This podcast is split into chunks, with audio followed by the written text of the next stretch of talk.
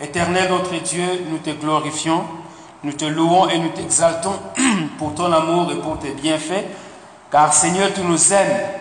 Merci Seigneur pour ta parole, merci Seigneur pour ton amour et pour tout ce que tu fais pour nous. Saint-Esprit, puisses-tu nous éclairer pour que ta parole soit proclamée avec puissance, avec autorité, et qu'elle puisse faire du bien dans notre esprit. À toi la louange, l'honneur et la gloire au siècle des siècles. Amen. Amen. Alléluia, gloire au Seigneur. Ils parleront de nouvelles langues. Nous avons déjà abordé cette question. Euh, c'est quoi les, qu'est-ce qu'on entend par euh, nouvelle langue? On a d'abord vu que c'était euh, un don du Saint-Esprit, c'était une promesse du Seigneur. Et donc, dans, dans, tout cela, nous avons commencé à voir quelques caractéristiques de ce que c'est qu'une langue. Quand on dit parler en langue, qu'est-ce que ça veut dire? Nous avons vu que c'est une langue qui est inintelligible. Nous avons vu que quand je prie en langue, mon esprit euh, est stérile, mon, pardon, mon, mon intelligence est stérile et c'est mon esprit qui s'adresse à Dieu. Nous avons vu qu'il euh, y avait une distinction entre le parler en langue et la prophétie. Quand on parle en langue, on s'adresse à Dieu, on dit, on dit des mystères que seul Dieu comprend. Et que par contre la prophétie, mais c'est Dieu qui parle aux hommes. Et nous avons vu aussi qu'il y avait euh, un besoin d'interprétation. Donc nous allons revenir un peu sur euh, cet aspect de l'interprétation, parce qu'au bout du compte, nous allons euh, forger une définition. C'est quoi? Quand on parle, on, dit on parle de parler en langue, qu'est-ce que cela veut dire exactement? Donc voilà. Alors, euh, excusez-moi.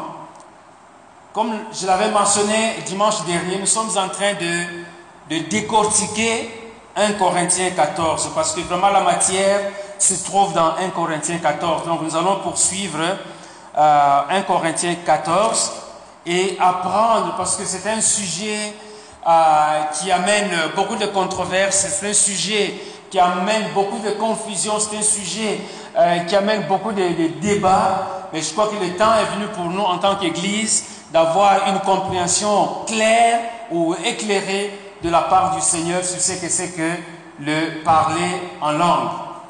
Alors si nous allons maintenant, donc c'est la suite de ce que nous avons vu, euh, dernièrement, nous avons analysé ou vu en détail les, versets premiers jusqu'au verset 5. Et donc, nous allons continuer dans 1 Corinthiens 14. Cette fois-ci, c'est à partir du, verset euh, 7. Le verset 7 dit, si les objets inanimés euh, qui rendent un son, comme une flûte ou une harpe, ne rendent pas de son distinct, comment reconnaîtra-t-on ce qui est joué sur la flûte ou sur la harpe? Et si la trompette rend un son confus, qui sera prêt au combat? De même, vous, si par la langue, si par la langue, vous ne donnez pas une parole distincte, comment saura-t-on euh, ce que vous dites car vous parlez en l'air? Ici, l'apôtre Paul est en train de donner une illustration pour nous, expliquer le besoin, la nécessité de pouvoir interpréter la langue, puisque c'est une langue qu'on ne comprend pas. Ce n'est pas une langue humaine que l'on peut comprendre comme les, les, autres, nous allons revenir là-dessus. Mais euh, il faut pouvoir l'interpréter pour que les autres, les, les gens, pour que le public puisse comprendre. Alors, l'illustration de l'apôtre Paul ici, c'est quoi? Eh bien, il parle d'un instrument. Si on prend une harpe, si je me mets là-bas et que je, tape les, sur les, les touches du, du piano, c'est difficile de savoir si c'est un piano ou c'est un, je ne sais pas quel autre instrument qui est en train de jouer. Mais si je demande au frère Aubert de se mettre là-bas et de nous jouer Alléluia, on saura que, oh, ce qui est en train d'être joué, c'est Alléluia. Et on comprend. Parce qu'il y a un, agencement dans les touches qui crée un son que l'on comprend, que l'on reconnaît. Voyez-vous, on peut dire non, ça c'est Alléluia, ça c'est euh, nous avons Jésus, ça c'est euh, gloire à Dieu, gloire à Dieu. Voyez-vous, parce que les notes ont une certaine, euh, sont organisées dans une certaine symphonie qui nous permet de, de reconnaître le, le, le type de chanson. Et donc c'est ça un peu l'effet de l'interprétation. L'interprétation ramène ce que est incompréhensible à l'oreille humaine pour le rendre compréhensible. C'est pour cela que le jour de la Pentecôte, quand les, les, les Pierre et les autres se sont mis à parler dans d'autres langues que le public comprenait, c'est parce que le Saint-Esprit donnait en même temps l'interprétation dans les oreilles de ceux qui les entendaient. Et donc il, pose la, question, il dit, et si la trompette rend un son confus, qui se préparera au combat? Vous savez, euh, pour nous qui sommes nés au village, euh, il n'y avait pas de téléphone, mais il y a le téléphone traditionnel. C'est euh, le, morceau de bois hein, creusé et qui émet le son. Selon qu'on tape d'une certaine façon sur ce morceau de bois, ça peut signifier soit une naissance quelque part au village, parce que le son résonne assez loin. Les gens qui sont dans, la, savane en train de travailler, quand ils entendent ça, ils savent dire, oh, ça, c'est une naissance. Voyez-vous? Ou bien, quand on, on, on bat le, le, le, le gond d'une certaine manière, ça peut dire, ah, ça c'est un décès. Ou bien, quand on... Voyez-vous, les différents événements, ou bien c'est un mariage qui est en préparation. Voyez-vous, les différents événements, il y avait un son particulier. C'est comme dans l'armée. Je ne saurais pas reproduire ça. Les gens savent que non, il faut se rassembler là où il y a généralement, je peux me tromper, mais là où il y a, on a planté le drapeau et tout le monde court pour venir entendre ce que le général va dire parce qu'ils reconnaissent le type de son qui a été émis. La trompette a sonné et les gens savent qu'il y a un rassemblement. Mais si on prend quelqu'un, un, profane, quelqu'un qui ne sait pas jouer de la trompette selon l'armée, il va émettre un son quelconque, les gens vont dire non. Qu'est-ce qui se passe? Nous sommes dans la confusion parce que nous ne reconnaissons pas ce son-là. Et c'est pour cela que l'apôtre Paul dit, mais de même vous, si la langue, euh, si par la langue vous donnez une parole distincte, si vous ne donnez de même, si par la langue vous ne donnez, c'est une négation, vous ne donnez pas une parole distincte, c'est-à-dire que vous ne donnez pas l'interprétation, comment saura-t-on euh, ce que vous dites? Vous êtes en train de, de parler en l'air. Amen. Quelqu'un qui ne sait pas jouer du piano, on le met là-bas, il va toucher les, les, les, les les, touches. Voyez-vous, il va frapper les touches, mais ça ne donne pas un son que nous allons reconnaître pour dire voilà, c'est une chanson que euh, tu nous proposes. Donc l'apôtre Paul est en train d'insister sur la nécessité d'interpréter la langue pour le besoin de la compréhension de ce qui est dit. Amen. Donc afin d'éviter euh, la confusion dans l'Église, quand le parler en langue a lieu, il faut qu'il y ait interprétation. Ça, c'est le premier aspect sur l'interprétation. Le, le, le, deuxième aspect, c'est que s'il y a un manque d'interprétation, qu'est-ce qui arrive? Ben, On l'a déjà vu déjà dans le passage précédent. S'il y a un manque d'interprétation, c'est la confusion, c'est la consternation, on ne sait pas de quoi il s'agit, ça peut même entraîner la peur, ça peut même entraîner, euh, disons, un désarroi dans l'assemblée. Alors nous progressons, donc nous sommes toujours dans 1 Corinthiens chapitre 10, chapitre 14, et là nous sommes au verset euh, 10 et suivant, 10 et 11. La Bible dit, euh, quelque nombreuses que puissent être dans le monde les diverses langues, il n'en est aucune qui ne soit une langue intelligible. Je reprends. Quelque nombreuses que puissent être dans le monde les diverses langues, il n'en est aucune qui ne soit une langue intelligible. Autrement dit, quand il y a deux négations, ça devient positif, n'est-ce pas? Donc, si il n'en est aucune qui ne soit, c'est-à-dire que toutes les langues sont intelligibles. Amen. Autrement dit, toutes les langues du monde sont intelligibles. Comme nous comprenons, on commence par le français qui nous rassemble ici, nous comprenons le français, c'est intelligible. L'anglais, c'est intelligible. Le fan, c'est intelligible. Le yoruba, le lingala et toutes les autres langues sont intelligibles. Même si tout le monde ne les comprend pas au même moment, mais on sait que quand il y a un chinois qui parle, ben, dans le monde, il y a des gens qui comprennent le chinois. Amen. Quand il y a un russe qui parle, les gens comprennent que, oh non, c'est du, russe qui est en train d'être parlé. Donc ce ne sont pas des langues qui ne sont pas intelligibles. Mais le verset 11 nous dit ceci. Si donc je ne connais pas le sens de la langue, je serai un barbare pour celui qui parle. Et celui qui parle sera un barbare pour moi. Voyez-vous, si je me mets à parler en langue ici, et moi, et vous, il n'y a personne qui va comprendre.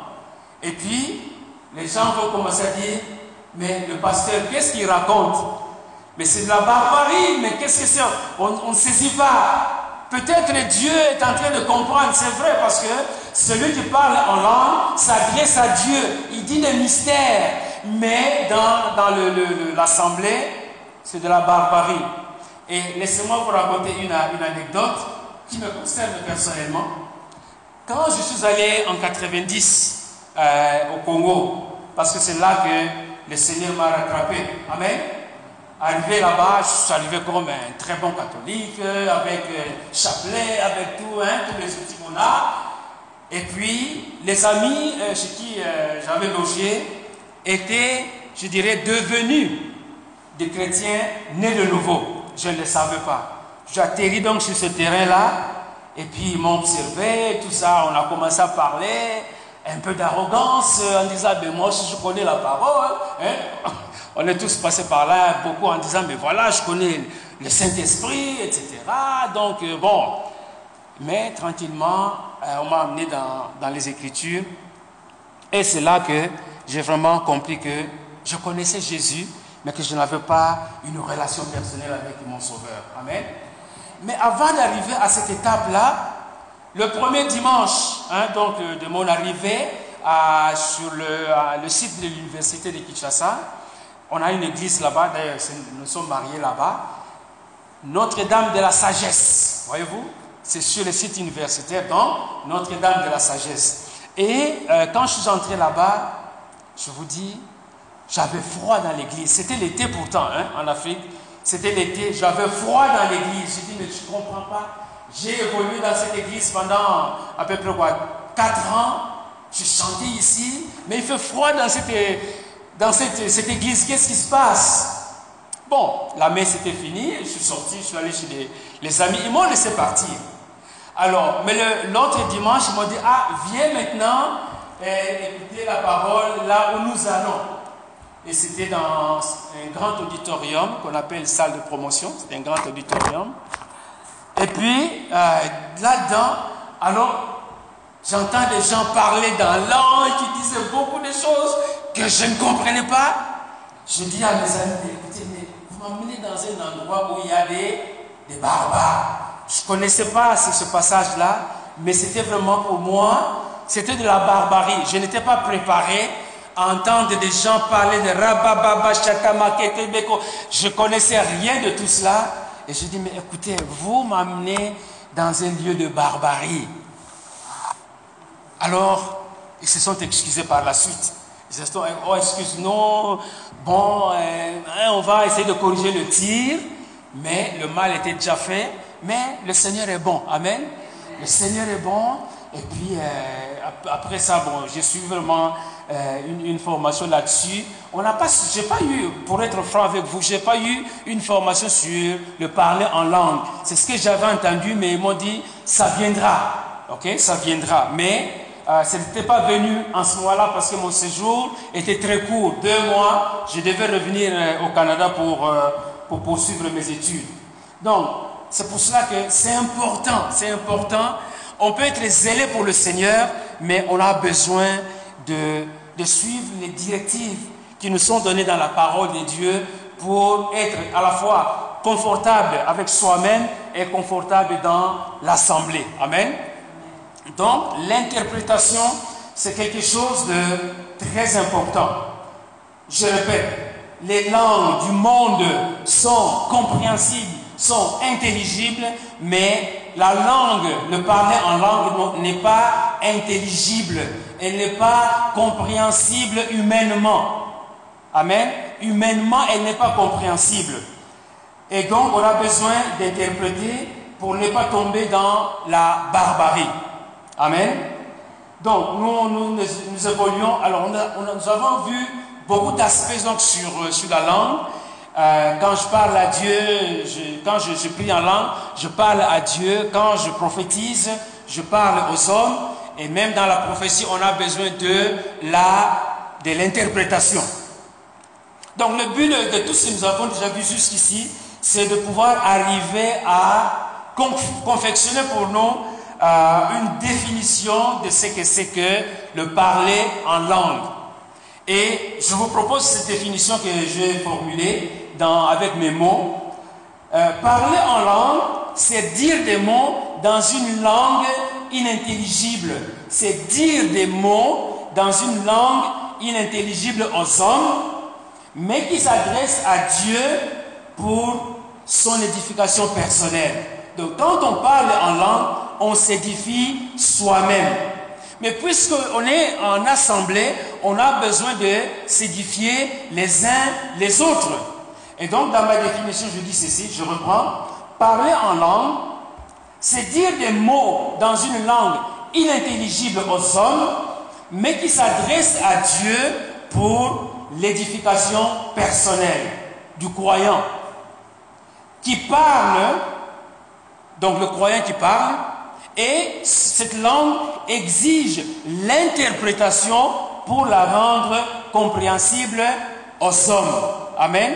On a besoin de l'interprétation pour la rendre compréhensible aux hommes parce que la personne elle-même qui prie en langue ou qui parle en langue ou qui chante en langue ne comprend pas ce qu'elle elle est en train de dire. Mais Dieu, qui est esprit, Dieu comprend ce qui, est, en train d'être dit en langue. Alors maintenant, euh, je vais passer très rapidement sur le fait que, parce qu'on en avait parlé dernièrement, c'est que le parler en langue ne s'apprend pas dans une académie quelque part. Amen. Le parler, il n'y a pas une école spécialisé dans le parler en langue.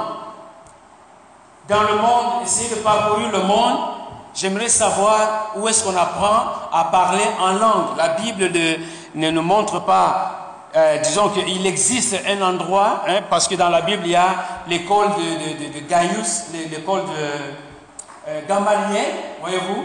Hein, Paul a étudié dans l'école de Gamaliel, mais il n'y a pas dans la Bible une école où on nous dit, voilà, euh, quand vous allez à telle école qui est à Éphèse ou à Corinthe, vous allez apprendre à parler en langue.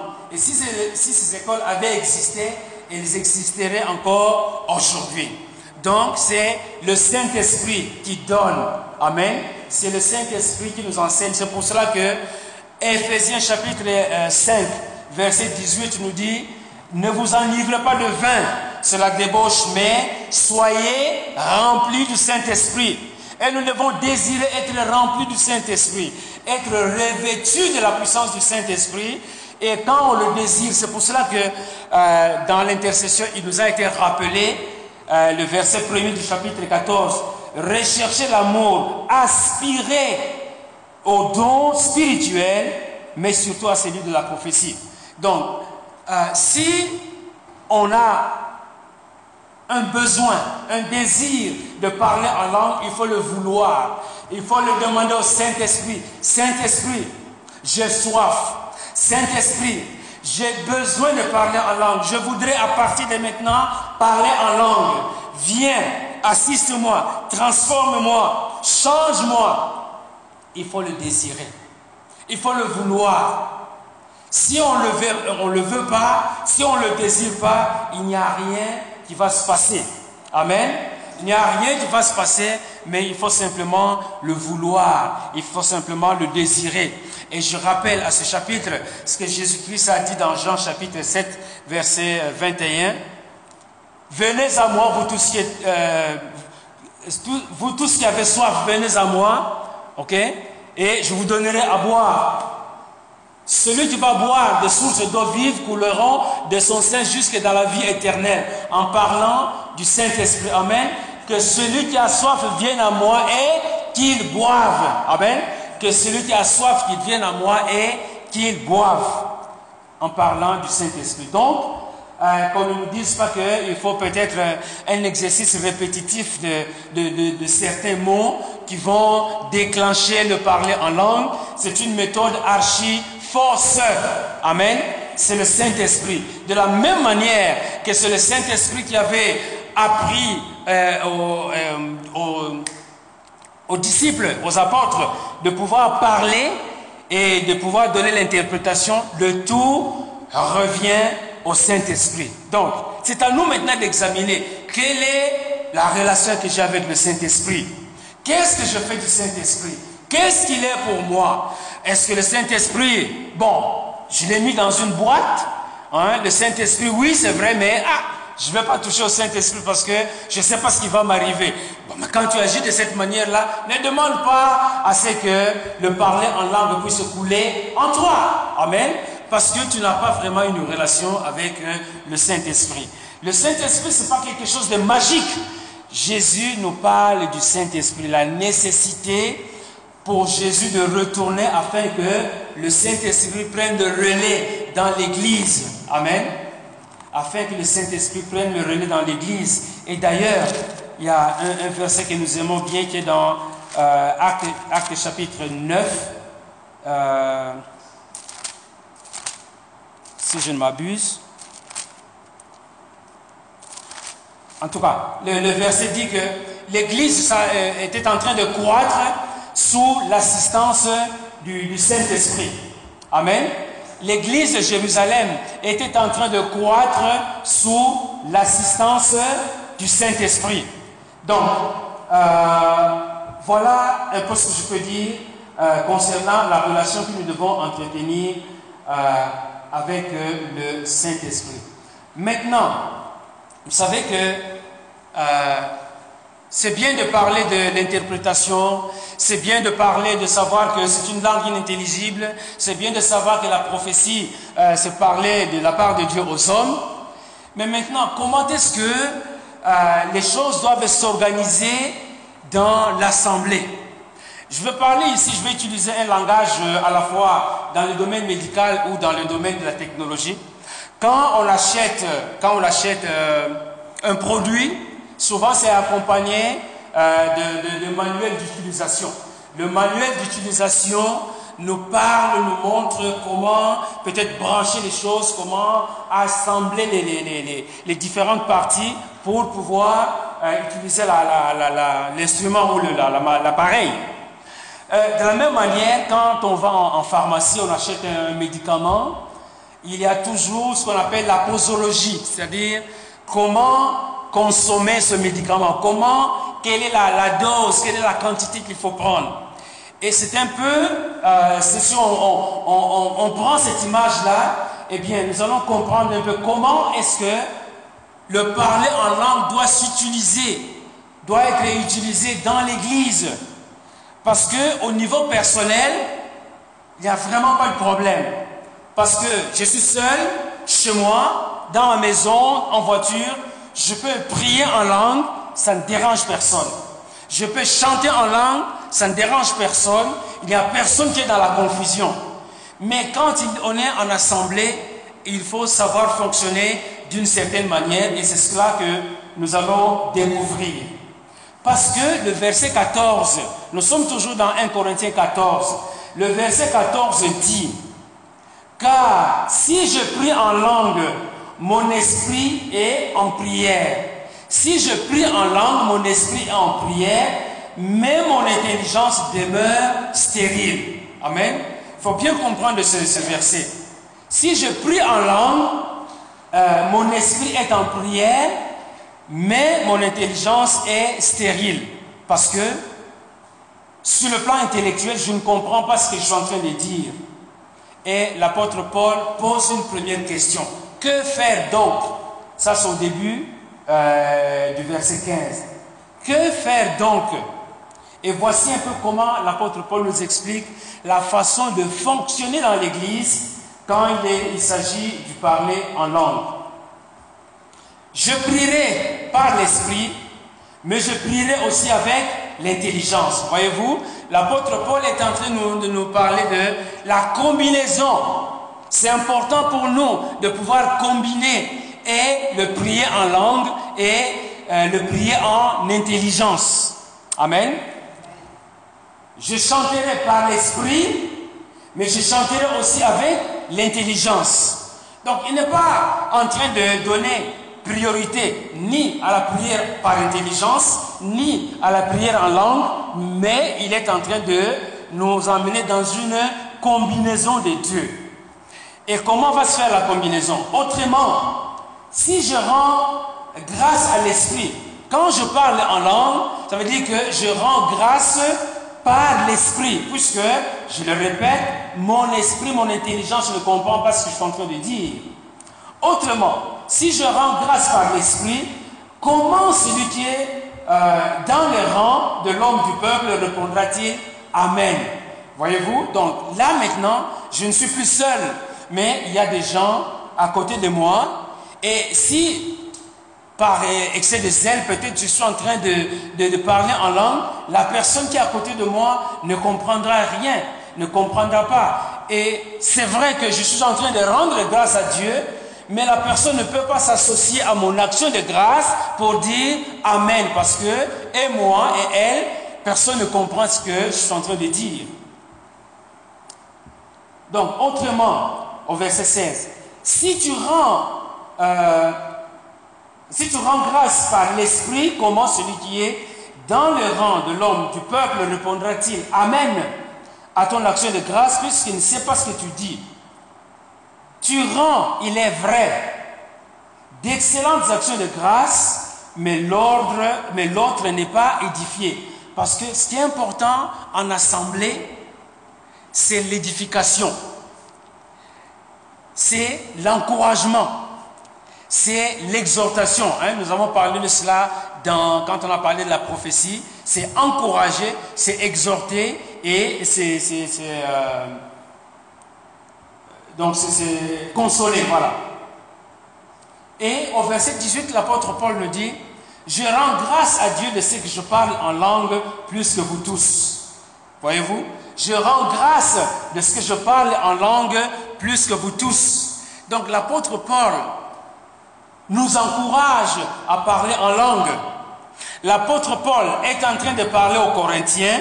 Il dit, je rends grâce à Dieu de ce que je parle en langue plus que vous tous. Autrement dit, parmi les Corinthiens, il y a des gens qui parlaient en langue. Amen. S'il rend grâce à Dieu de ce qui lui parle plus que tous, ça veut dire que parmi les Corinthiens, il y avait des gens qui, qui parlaient aussi en langue. Mais lui, il avait l'excellence de, de parler en langue. Mais malgré, malgré l'excellence qu'il avait de parler en langue, il fallait pouvoir doser euh, l'utilisation de se parler en langue. Et c'est pour cela que euh, l'apôtre Paul est en train de nous dire, mais dans l'Église, voyez-vous, même si je suis excellent en parler en langue, mais dans l'Église, j'aime mieux dire cinq paroles euh, avec intelligence afin d'instruire aussi les autres que dix mille paroles en langue. Autrement dit, dans l'Église, oui, si le Saint-Esprit pousse de parler en langue, on peut s'exprimer en langue, mais apporter alors l'interprétation.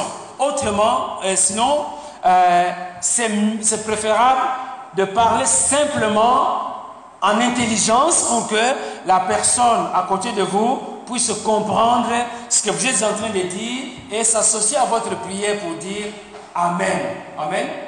C'est comme ça que euh, dans ce que le frère Michel a évoqué tout à l'heure, dans nos, premières, nos, premiers instants à l'église, on entendait des gens qui parlaient de Jova Jireh, Jova Roy, Jova euh, Jova Shalom.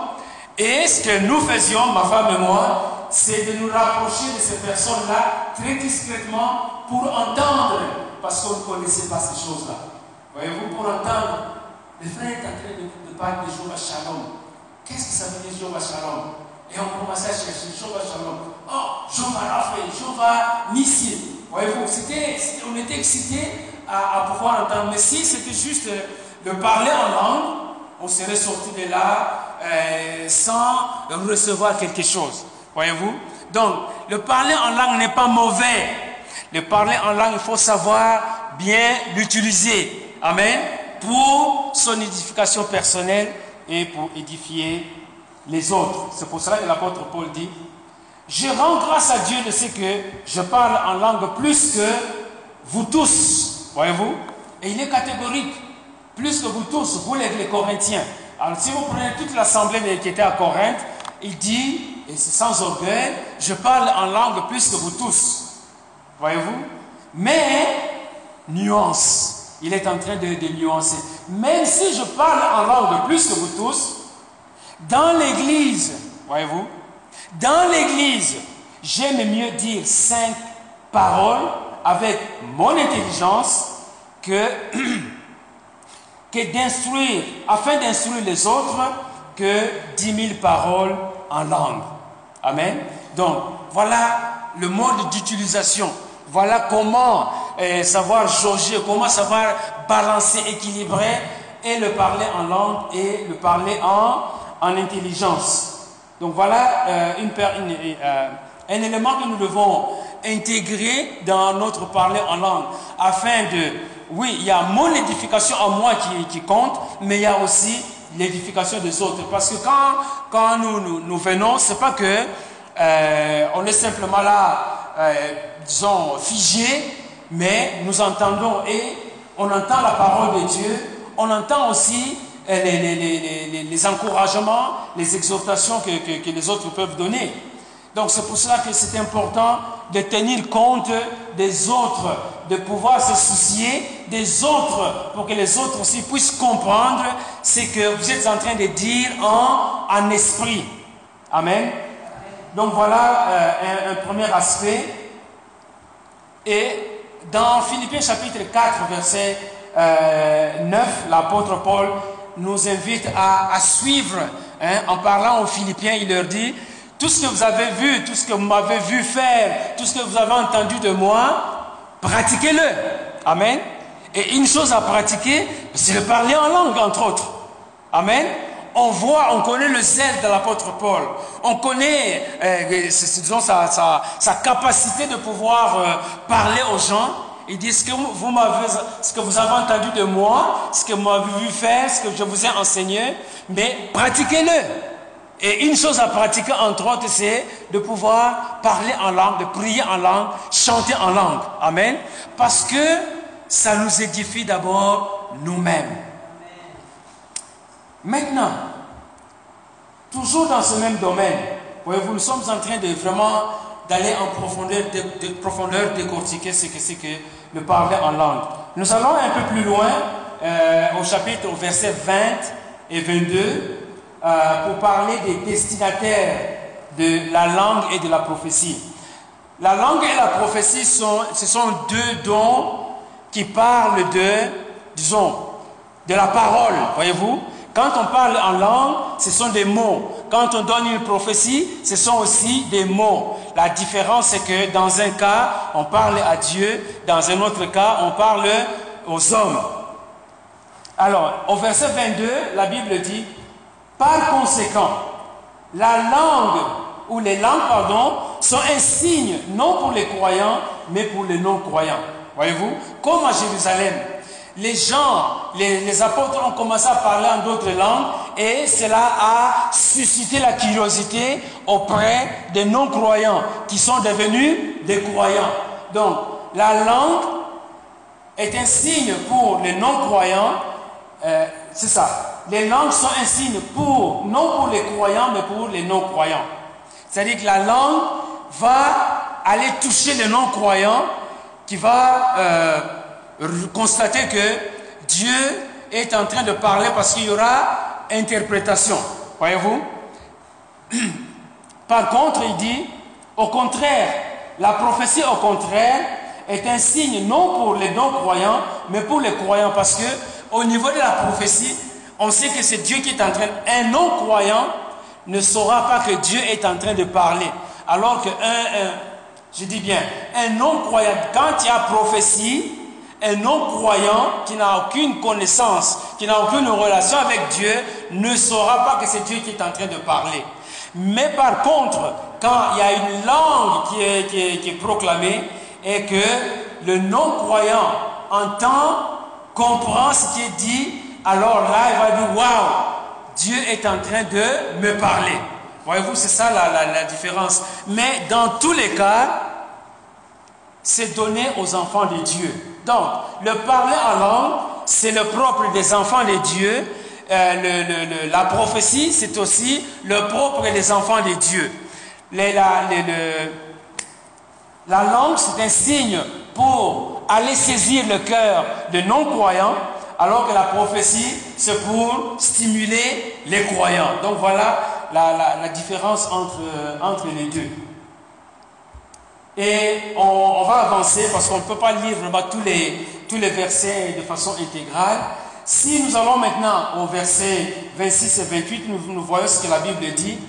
Que faire donc, frère? Que faire donc, frère?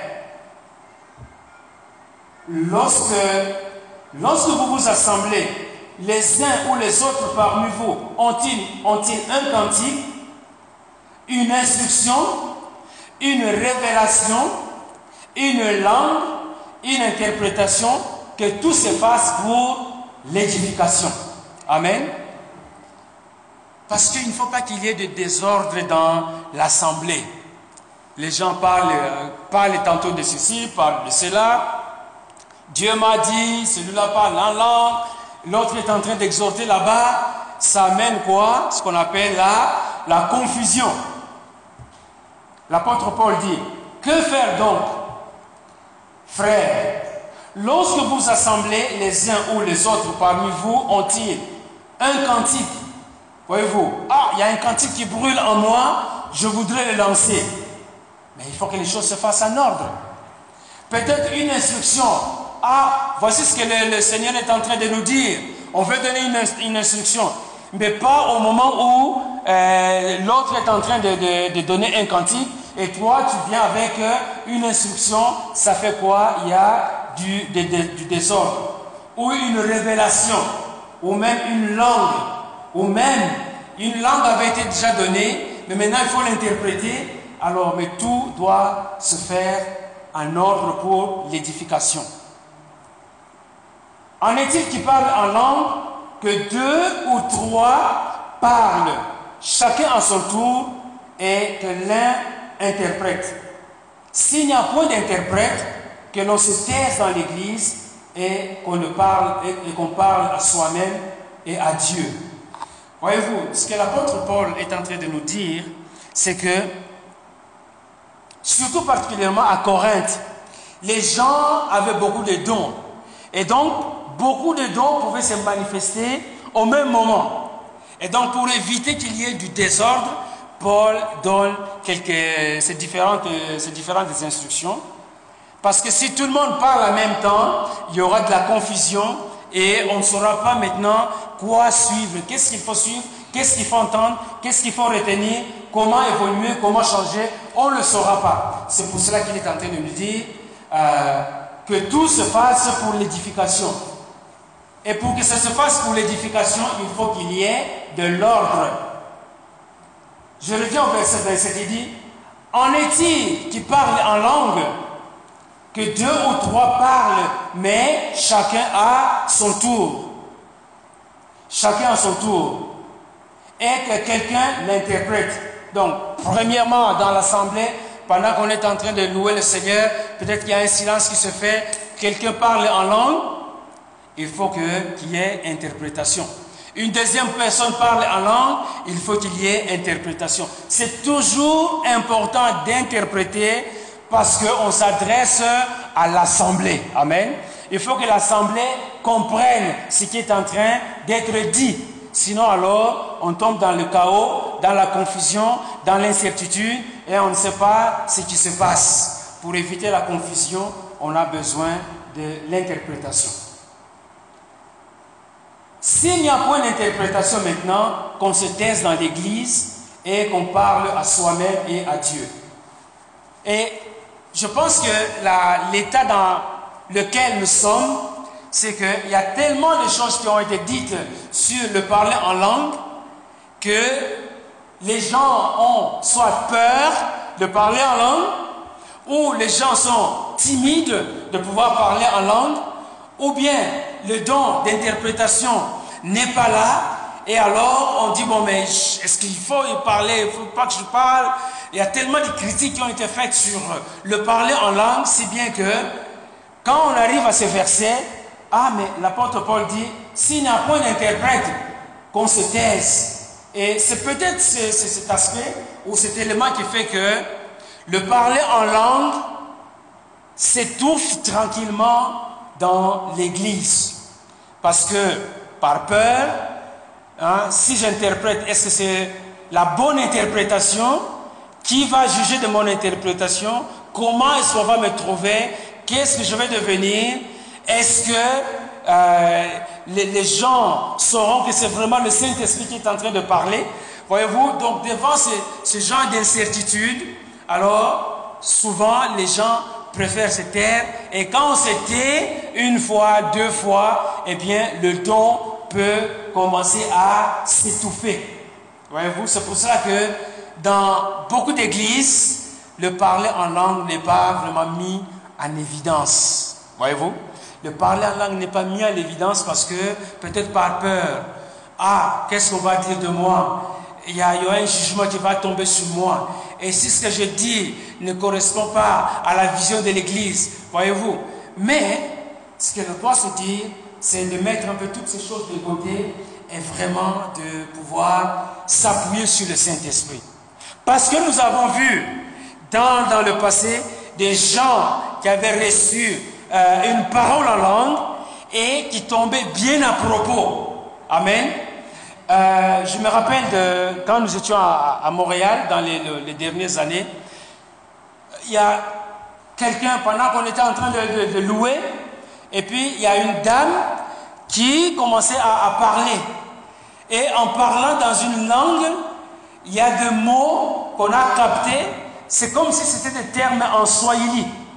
Le swahili n'est pas ma langue, mais à force de côtoyer les les, Congolais ou les, enfin les gens qui parlent cette langue, il y a des mots que, que l'on saisit ici et là.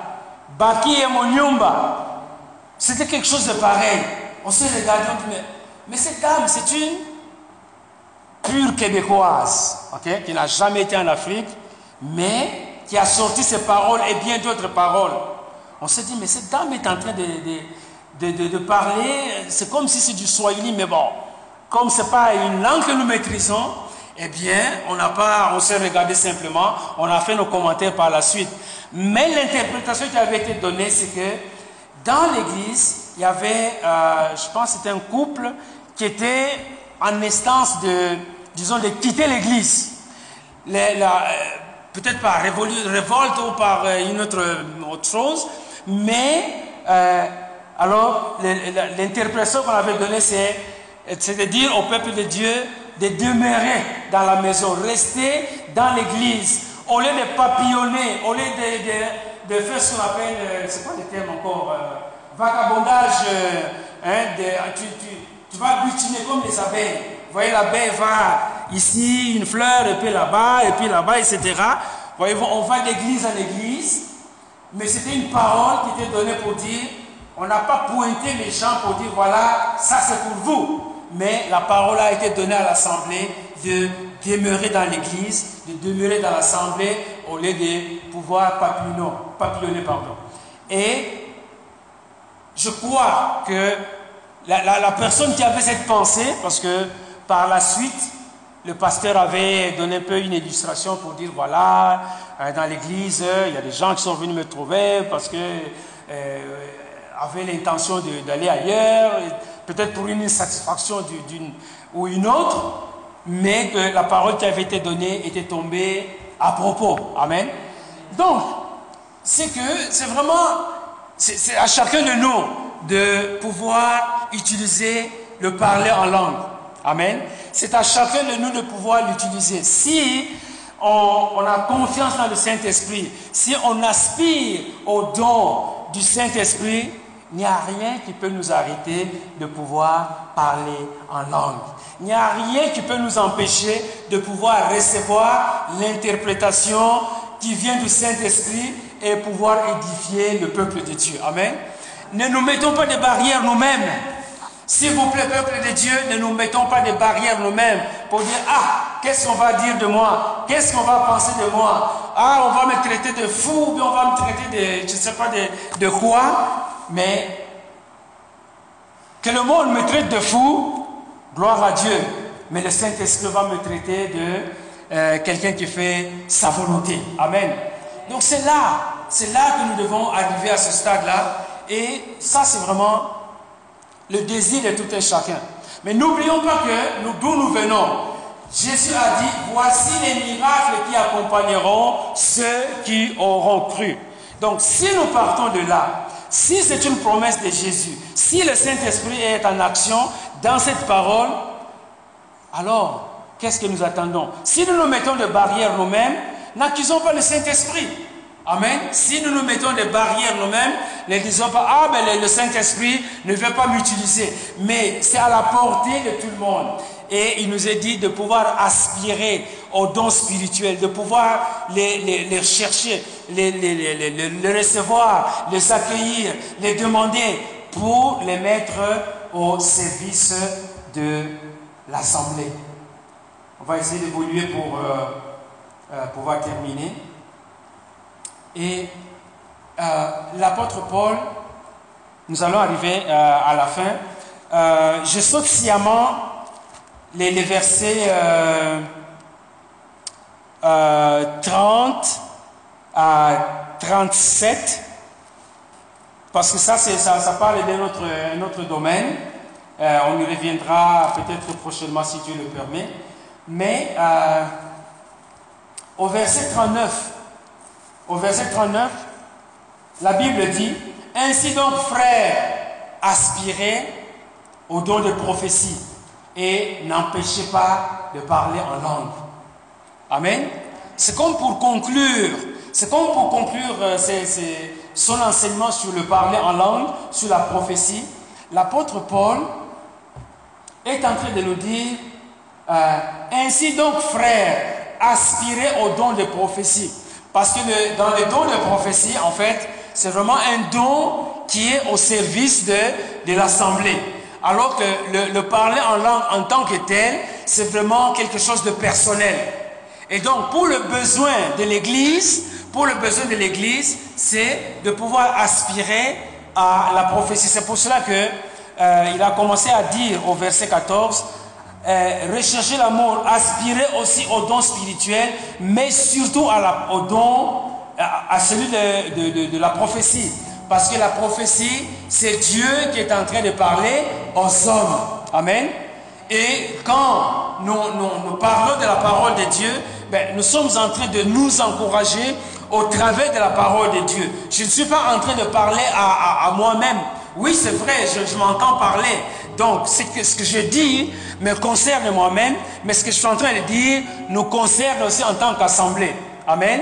Donc, le Seigneur est en train de nous parler au travers de sa parole. C'est pour, cela qu'il dit de pouvoir aspirer au don de prophétie pour savoir connaître les oracles de Dieu. Dans la prophétie, c'est pour cela que nous avons euh, tous ces prophètes, les Élie, euh, les, les, euh, les les Ézéchiel et les autres, parce que dans ce temps-là, Dieu parlait euh, à son peuple par ses différents prophètes. Et dans les derniers temps, comme dit Hébreu chapitre 1er, Dieu est en train de parler à son peuple par son Fils Jésus-Christ. Amen. Donc, nous avons besoin d'aspirer au don de prophétie pour que, au travers de la parole de Dieu ou au travers de ce que, euh, ce que Dieu peut euh, nous communiquer comme message, que ça puisse servir à l'édification du peuple de Dieu, que ça puisse servir à l'exhortation du peuple de Dieu, que ça puisse servir à l'encouragement, à la consolation du peuple de Dieu? Mais il ajoute quelque chose. Il ajoute quelque chose qui nous concerne ici et il dit, n'empêchez pas de parler en langue. Amen. N'empêchez pas de parler en langue. Ça veut dire quoi? C'est que c'est très important de pouvoir parler en langue. Il suffit simplement de suivre le manuel du fabricant. Il suffit de suivre la, si je puis dire, la posologie, la façon d'administrer le, médicament, qui est de parler en langue. N'empêchez pas euh, de parler en langue, mais que tout se fasse avec bienséance et avec ordre. Amen. Que tout se fasse avec bienséance et avec ordre. Voyez-vous, il n'y a aucun mal, peuple de Dieu. Il n'y a aucun mal, peuple de Dieu, à parler en langue. Il n'y a aucun mal, peuple de Dieu, à prier en langue.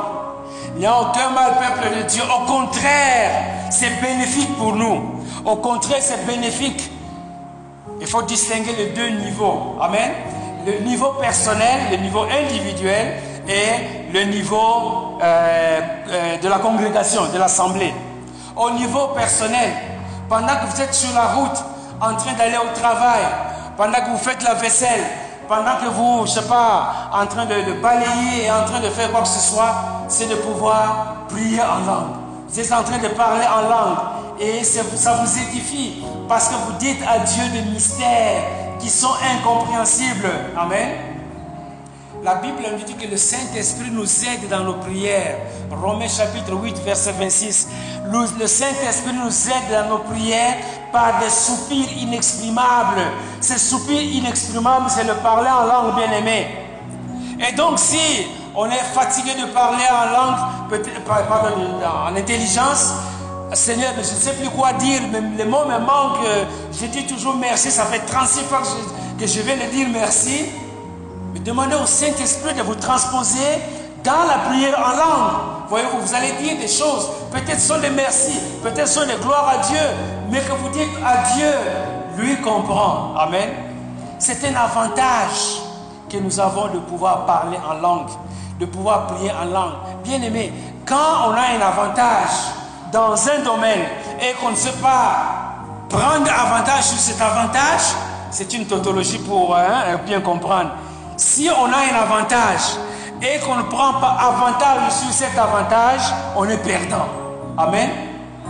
Si on a un avantage et qu'on ne prend pas avantage sur cet avantage, si on ne l'utilise pas, si on ne se sert pas de cet avantage, on est perdant. Amen.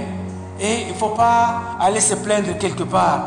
Ah, mais mes prières, je, prie simplement 5 minutes et puis c'est fini. Je suis vite fatigué. Mais il y a un autre moyen. Je ne dis pas que c'est la longueur de la prière qui compte, loin de là. Hier, quand nous étions au mariage, on a demandé au pasteur de, pouvoir euh, bénir la nourriture. Il est arrivé, il a dit, God bless this food. That's Amen. C'est fini. D'habitude, on est à, faire. Souvent, on est habitué. Oh Seigneur, bénis cette, cette nourriture, sanctifie-la, purifie-la, enlève tout ce qu'il y a de mauvais là-dedans. Mais il est arrivé là de God, bless this food. Amen. Et tout le monde était un peu surpris. Oh, c'est juste ça. Mais oui, c'est ça. Donc, ce n'est pas la longueur de la prière qui compte, bien aimé. Mais c'est l'intensité dans la prière. C'est la volonté dans la prière, c'est ça qui compte. La perspicacité dans la prière. Une prière qui va aller déranger Dieu, même si c'est juste quelques mots, mais ça peut déranger Dieu. Il va dire, ah, lui au moins il a compris, il n'a pas besoin de, de, pouvoir aller chasser peut-être des, démons qui se sont infiltrés dans la, la nourriture. Comment Amen. On sanctifie la nourriture et on mange. Voyez-vous? Donc, je nous encourage, peuple de Dieu, et ne vous sentez pas peut-être affaibli, ne vous sentez pas euh, amoindri en, disant Ah, mais moi, je ne sais pas prier en langue. On n'a pas d'école, d'académie ici, je vous le dis déjà clairement, il n'y en a pas. Le seul enseignant, c'est le Saint-Esprit. Donc, adressons-nous à lui. Et ceux qui parlent en langue et ceux qui ne parlent pas en langue, la responsabilité, on regarde au Saint-Esprit. Saint-Esprit, moi j'en veux. Et le Saint-Esprit va donner. Amen. Si on ne le veut pas, il ne faut pas se plaindre. Amen. Il n'y a pas d'académie. Il n'y a pas de technique. Hein? Au, football, il y a des techniques pour euh, savoir dribbler le, ballon. Mais dans le parler en langue, il n'y en a pas. Amen. Je sais que dans, les, euh, dans, les, dans le domaine culinaire, ah, mais comment est-ce que toi tu prépares le pondo? Ah, je mets ceci, je mets cela. Ah, ok. Moi aussi, je vais faire la même chose pour améliorer mon placali ou mon. Les, euh, comment dire des alocos, toutes ces choses-là, voyez-vous? On peut, on peut se transférer les, recettes pour améliorer euh, son, son, repas. Mais au niveau de la langue, il n'y a, a aucun transfert. C'est juste le Saint-Esprit qui est capable de nous équiper. Donc, ah, je voudrais nous encourager, peuple de Dieu, de compter sur le Saint-Esprit. Je voudrais nous encourager, peuple de Dieu, à pouvoir aspirer à parler en langue, de pouvoir prier en langue. Encore une fois, ce n'est que bénéfique pour nous parce que ça fait partie des miracles que Jésus avait annoncés. Voyez-vous, voici les miracles qui accompagneront ceux qui auront cru. Et parmi les miracles, nous avons déjà vu ils chasseront eh, oui, ça, ils chasseront les démons en mon nom, voyez-vous. Même quand on parle en langue, il faut jamais, jamais oublier que c'est au nom du Seigneur. Amen. Il faut toujours se mettre sous la coupole, sous la protection, sous l'autorité de Christ quand on est en train de parler en langue. Sinon, on dit peut-être d'autres choses et là, ça ne glorifie pas notre Dieu. Amen. Donc voilà, euh, nous allons terminer ici pour ce qui concerne le parler en langue.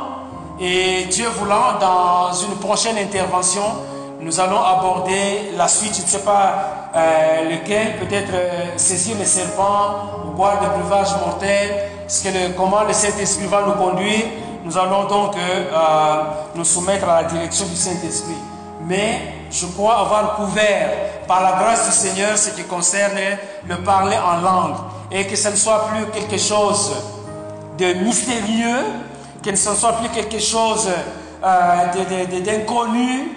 Ah, je n'ai jamais entendu parler de ça, je n'ai aucune connaissance, je n'ai aucune compréhension, mais que ce soit quelque chose maintenant sur, laquelle chacun de nous peut maintenant commencer à travailler.